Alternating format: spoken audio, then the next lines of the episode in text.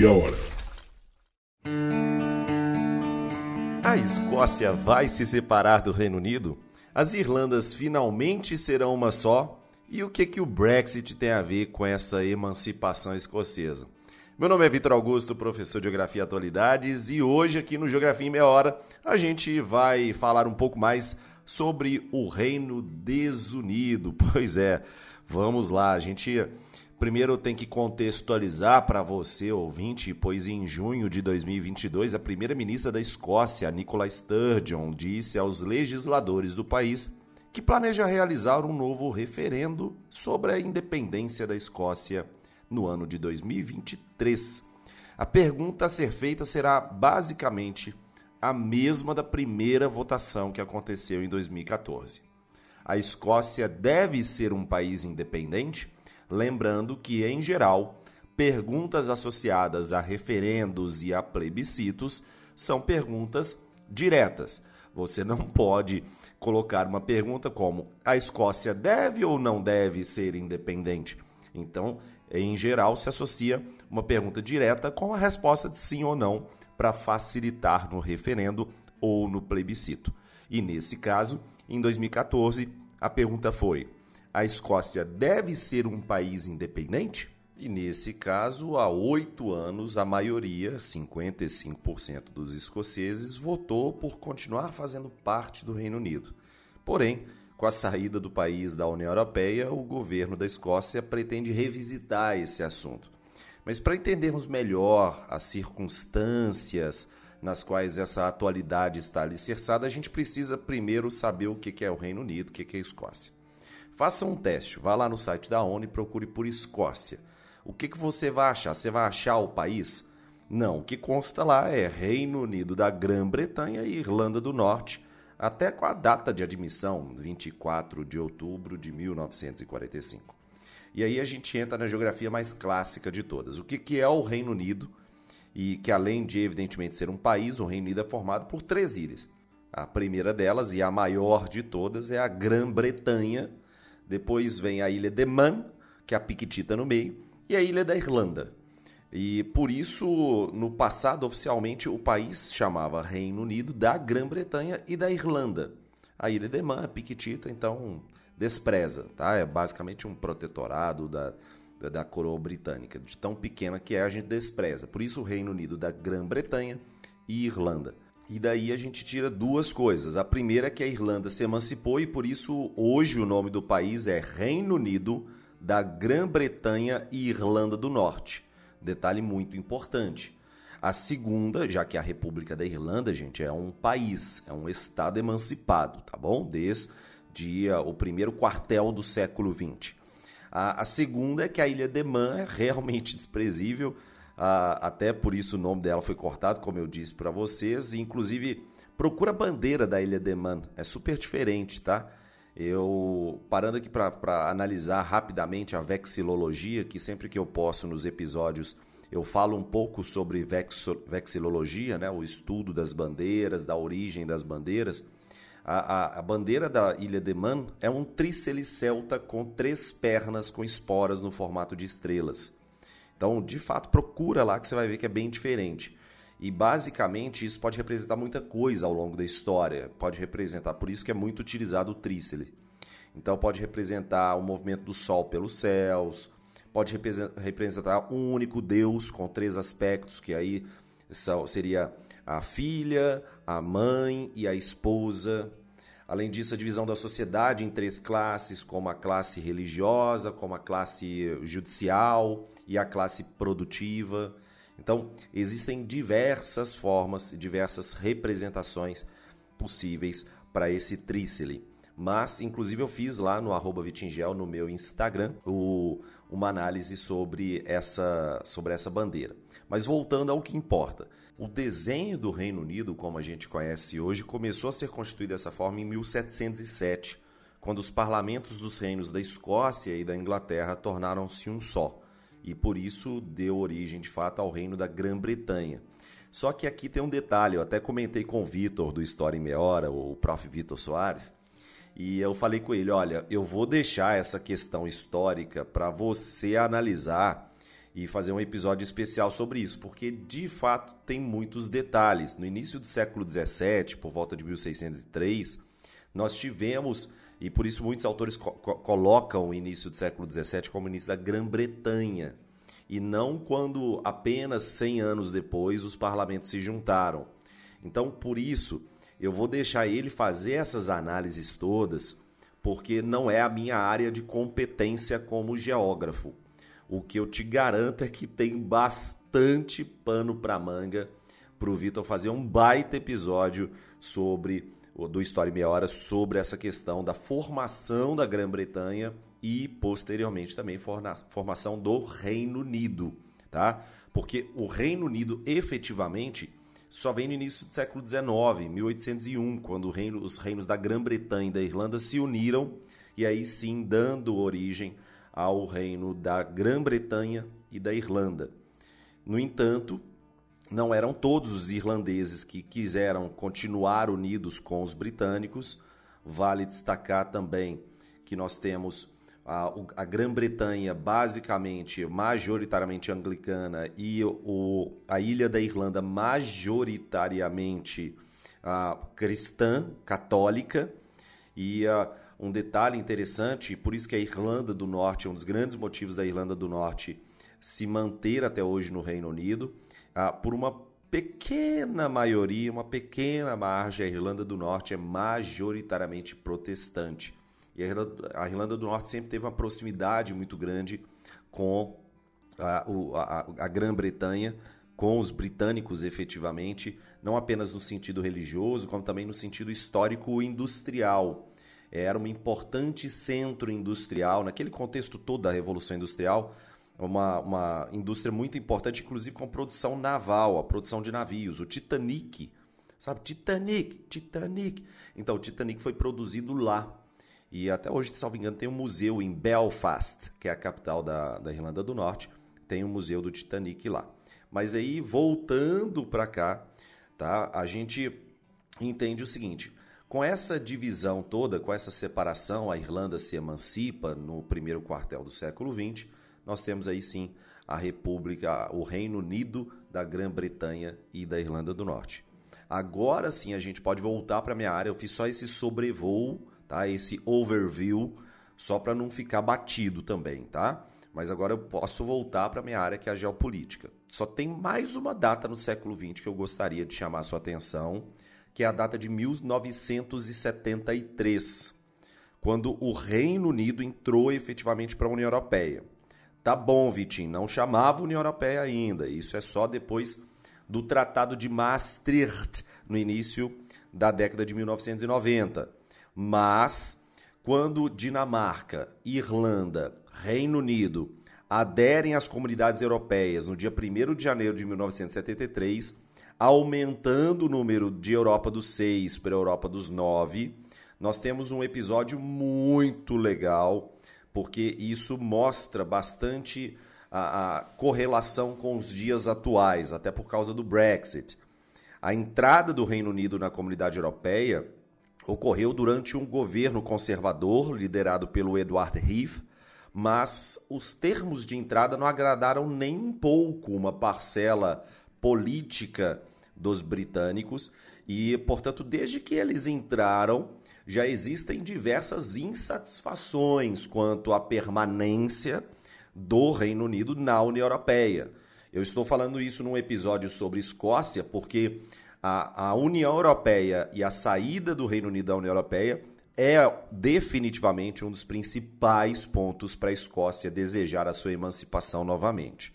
Então, vale para você entender mais sobre a União Europeia, tem um episódio, um dos primeiros episódios do Geografia em Meia Hora, foi mostrando a evolução dos membros da União Europeia, dos tratados da União Europeia e vale muito a pena você acompanhar, tá? Foi um episódio que me deu bastante trabalho, porque eu tive muito esmero nas datas. Eu peguei data por data com muita atenção, com muito carinho.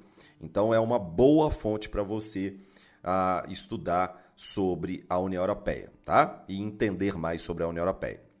Mas aí, uh, uh, os, os trabalhistas prometeram que renegociariam, voltando agora para o Reino Unido, em 1973, os trabalhistas, que eram os opositores desse governo conservador, do Edward Heath, prometeram que renegociariam a participação do país no bloco caso eles assumissem o governo nas próximas eleições.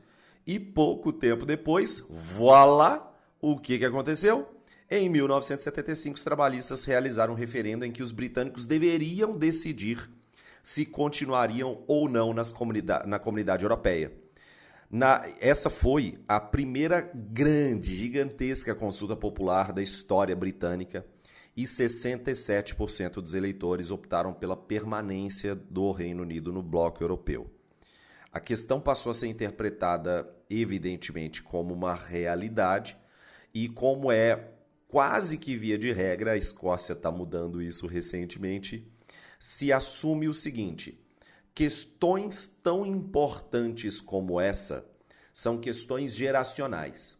Então, se entende no Reino Unido que essa geração da década de 1970 decidiu permanecer no bloco, consequentemente, apenas depois de várias décadas, ou seja, apenas depois de várias gerações, vai ser realizado um novo referendo, uma nova consulta popular sobre aquele tema. Então, a questão, como eu disse, passou a ser vista como uma realidade e todo mundo que é eurocético, ou seja, todo mundo que, é, que questiona a União Europeia e a permanência do Reino Unido na União Europeia, teria que aprender a lidar com isso. Já no ano de 2014, a Escócia realizou um referendo para saber se a Escócia seria ou não independente do Reino Unido. E nesse processo que conduziu o referendo, destacaram-se dois lados em oposição. De um lado, os defensores do sim, o movimento chamado Yes Scotland, ou seja, sim, nós devemos nos emancipar, nós devemos sair do Reino Unido e termos o nosso próprio país. Nós queremos a nossa secessão. E do outro lado, os apologistas do não, o movimento chamado Better Together. Então, esse movimento que foi criado pelo Jack Johnson, não, tô brincando, não foi não, tá? Mas esse movimento do Better Together, como o próprio nome já diz, melhor junto, vamos ficar juntinho lá do Reino Unido, pois o Reino Unido nos oferece mais vantagem do que prejuízos, mais bônus do que ônus. E aí vamos analisar um pouco mais esse referendo de 2014 pelo seguinte: ah, foi um, um longo processo de campanha realizada lá na Escócia, desde outubro de 2012 até setembro de 2014. Isso mobilizou muito a sociedade escocesa, a nação escocesa foi profundamente mobilizada para esse referendo. E aí eu gostaria de traçar para você entender muito bem o que, que foi, o que, que aconteceu com a sociedade escocesa nesse contexto, Sabe a, a, o grupo da sua família no WhatsApp? Quando você, nos últimos processos eleitorais, tinha um grupo da família totalmente rachado? No caso do Brasil de 2018, caso do Brasil de 2022, sempre existe essa rachadura muito expressiva, né? E aí imagina o seguinte: a rachadura escocesa era do movimento Yes Scotland ou do Better Together. É simples. Então, você imagina o seguinte: eu vou te dar. Vou, pega a visão, que é como os jovens gostam de dizer, né? Pega a visão. Olha só. Imagine você que você é defensor da emancipação em 2014, tudo bem? Você deseja que a Escócia saia. Já do outro lado, nós temos, do outro lado da sua família, nós temos várias pessoas que defendem o Better Together. Nós queremos continuar no Reino Unido. Ótimo. E aí você engole seco a sua derrota no referendo, pois o movimento Better Together ganhou, 55% dos votos foi favorável à manutenção no Reino Unido. Só que dois anos depois, no ano de 2016, vem o Brexit, o plebiscito que circulou por todo o Reino Unido sobre se o Reino Unido deveria sair ou deveria se manter na União Europeia. E a Escócia e a Irlanda do Norte votaram para o Reino Unido se manter no, na União Europeia. Só que pelo peso demográfico da Inglaterra, principalmente, o peso demográfico inglês, evidentemente, acabou aprovando o Brexit, pois essa história você já conhece. Aí eu gostaria de te convidar. Lembra quem você era nessa família escocesa? Você era a pessoa que queria sair do Reino Unido. Você era a pessoa que queria se emancipar e formar um país. Dois anos depois, você e toda a sua família votou para ficar no, na União Europeia. O que, que você faria com aquele. O que, que você falaria com aquele parente seu no grupo de família no dia que o Brexit foi anunciado? No dia que a saída do Reino Unido foi do Reino Unido da União Europeia foi, foi anunciado? Você, você entende o tanto que os ânimos estão bastante movimentados dentro da Escócia? Essas, essa última década no Reino Unido foi muito conturbada, foi extremamente conturbada. Mas antes de eu dar alguns detalhamentos maiores sobre esse processo, eu vou tirar uma pausa comercial aqui só para eu passar um cafezinho. Daqui a pouco eu estou de volta. Menos de um minutinho e já já eu estou aqui.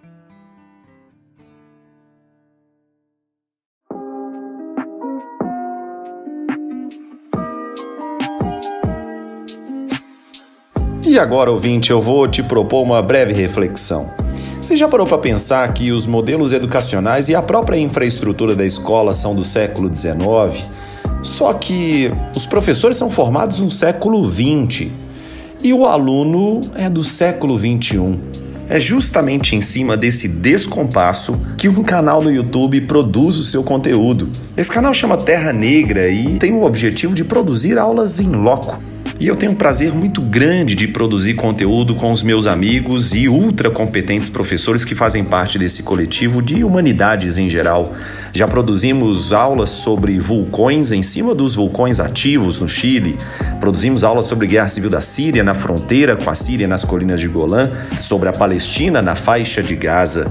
E portanto, eu acho que vale a pena você se inscrever no canal e principalmente conhecer o nosso conteúdo que eu tenho certeza que você vai adorar.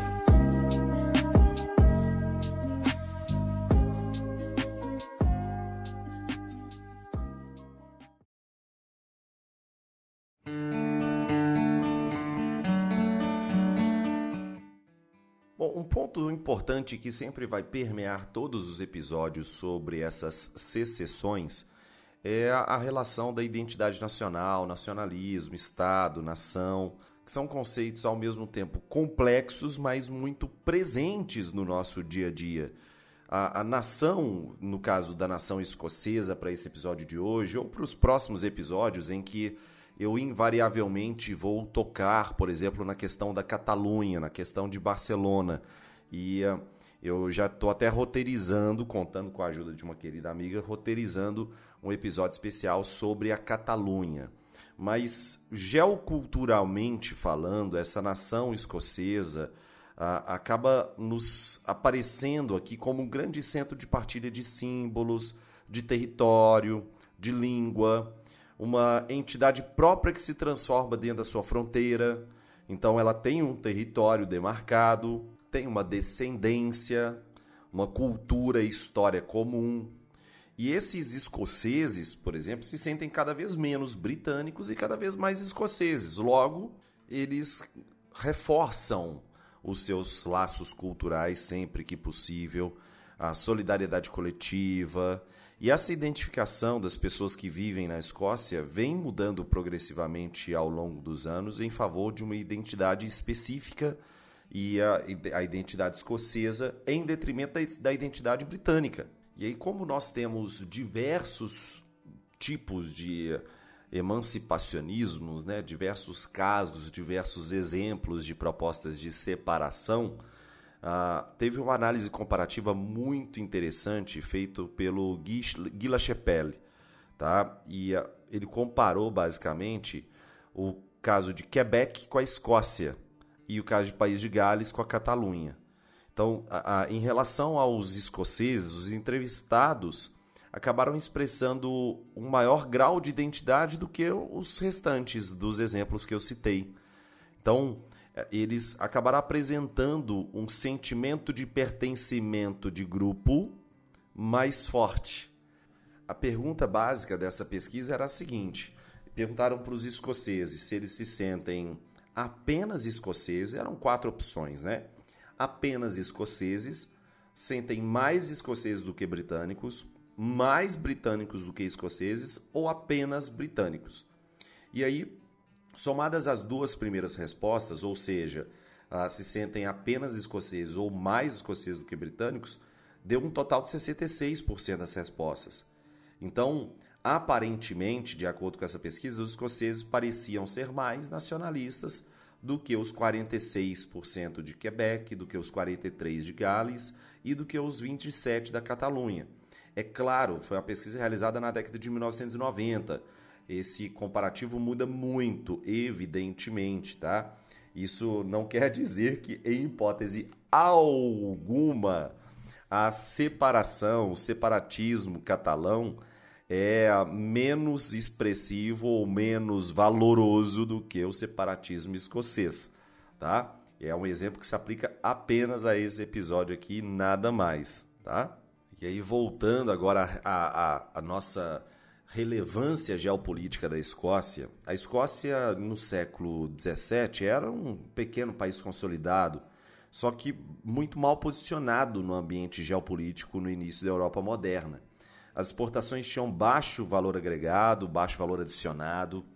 Faltava ali também um certo apoio, um império que, que lhe proporcionasse mercados no sentido fiscal, laboral, de consumo, matéria-prima, que lhe garantisse mais riqueza, mais desenvolvimento de renda. Simultaneamente também, o país tem uma posição estratégica, ao passo que tem uma fronteira terrestre muito grande para a monarquia inglesa.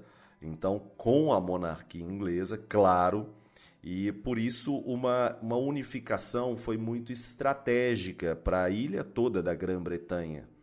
Uma Escócia autônoma era basicamente uma ameaça nas portas, nas barbas da Inglaterra. E, evidentemente, imagina se a Escócia realizasse uma parceria, uma aliança com a França, com a Espanha. Por isso, a unificação das coroas acabou sendo muito importante no ano de 1603.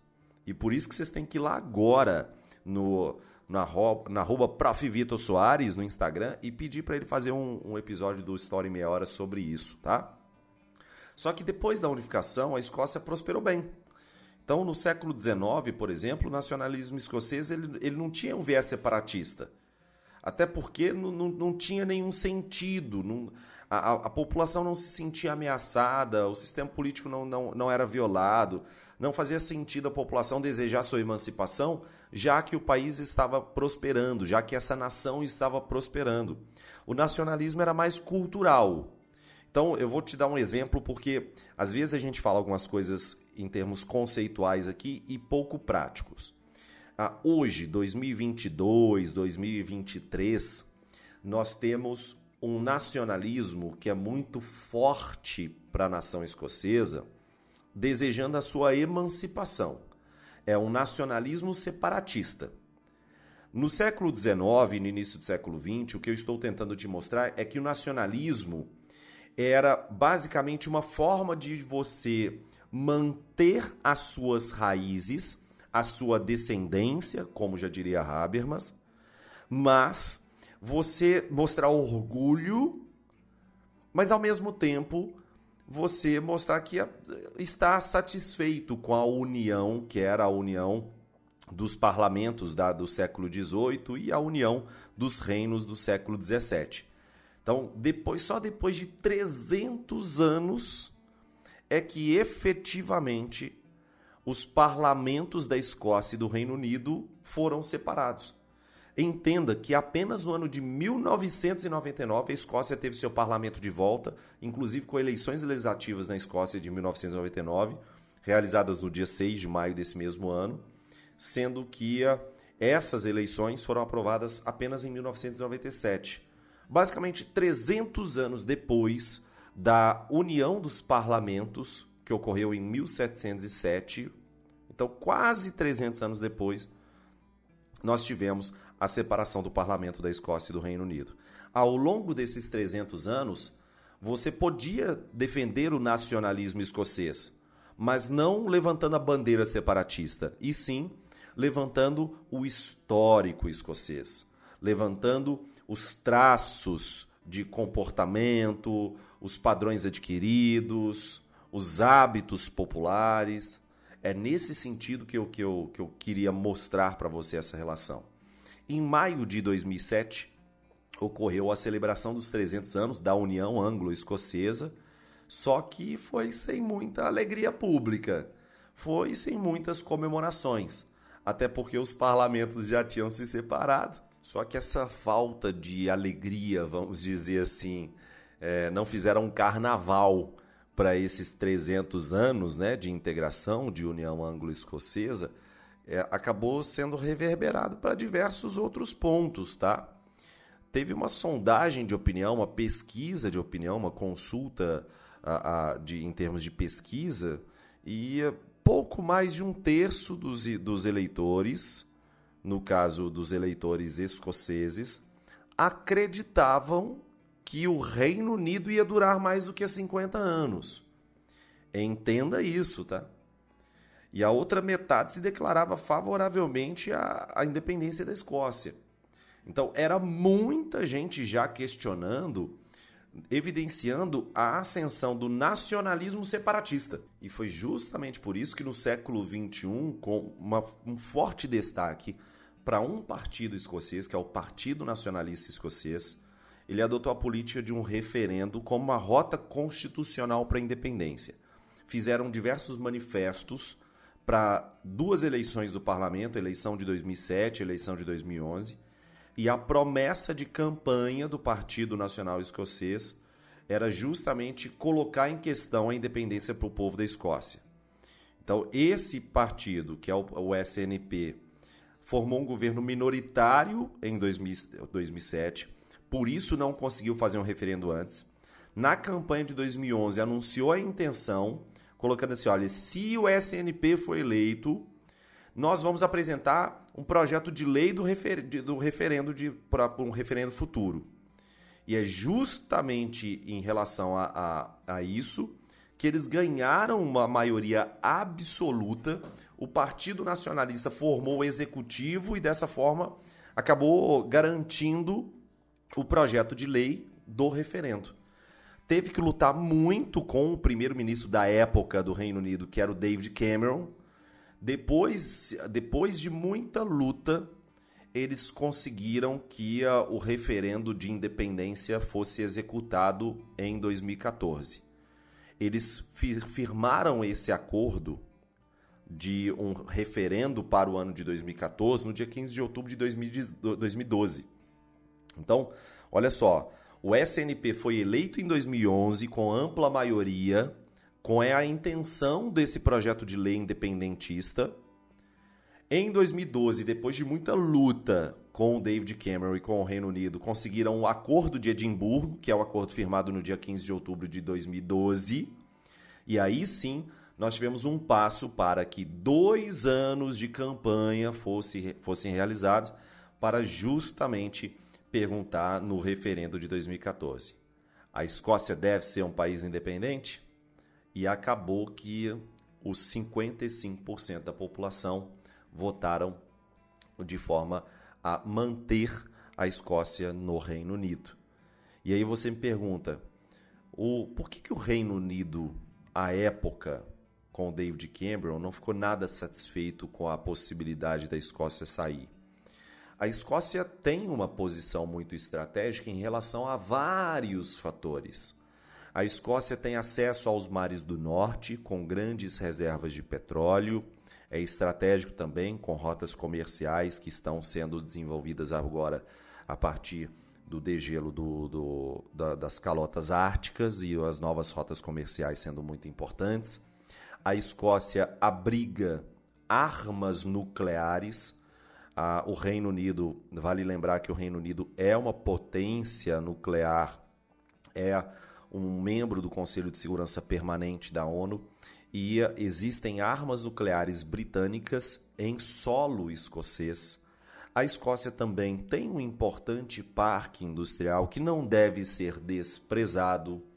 A Escócia tem uma grande fronteira terrestre com a Inglaterra e, portanto, manter essa unidade, e sempre que eu falo unidade no sentido britânico, é, é quase que sinônimo de falar de umidade, né? Putz, que vergonha agora. Mas olha só, manter essa unidade para o Reino Unido é muito importante.